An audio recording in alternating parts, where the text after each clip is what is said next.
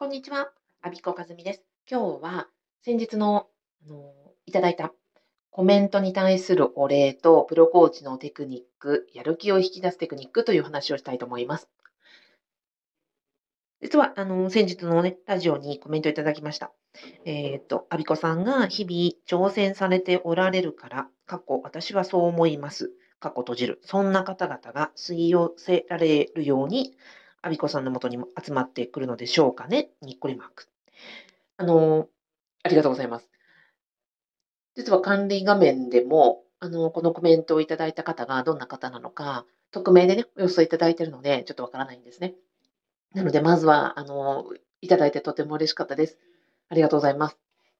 で、もうね、このコメントを拝見してですよ、どなたかわからないですけど、いやー、この方、本当にやる気を引き出すテクニック、もう心得てらっしゃるなと思ってですね、感服したんですね。もうコーチ、プロコーチですか？っていう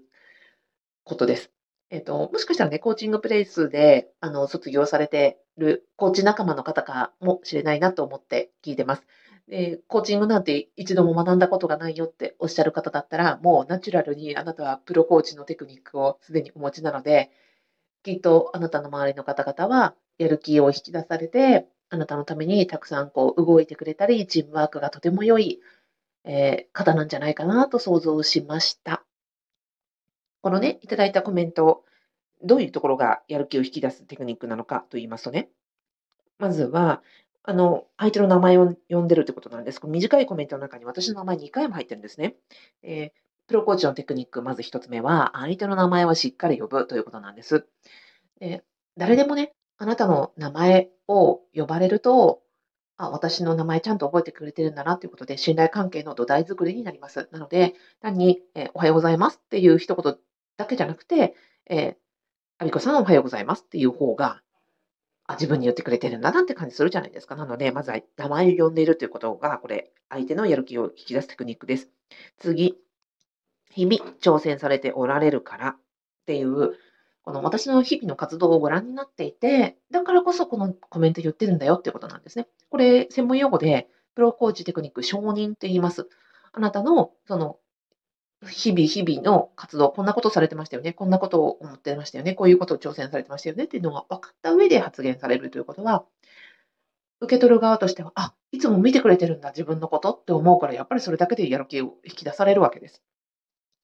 そして、えー、括弧と、括弧の中に私はそう思いますっていうふうに感じて、あの、書いてくださってます。これはね、あの、フィードバックっていうテクニックなんです。コーチングの。えー、例えば、すごいですねっていうのと、すごいと私は思いますっていうのとでは、受け止め方違うじゃないですか。すごいですねって単純に言われたら、なんかこう、ちょっと持ち上げられてるような、なんか、いや、なんか素直に受け取りづらいかもしれない。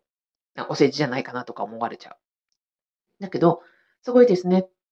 えー、私はそう思いました。すごいと私は思いましたっていうふうに、私は思いましたってつけると、それはこちらが言っている内面の真実なんですね。私はすごいと思ったのよ。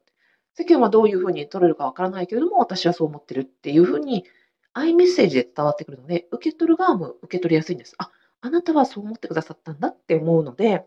これによって相手のやる気が引き出される承認というテクニックになります。はい。こんな、あの、やる気を引き出すコメントをいただきまして、私はですね、はい、お見通しの通り、すぐ調子に乗る人間ですので、とてもやる気が引き出されました。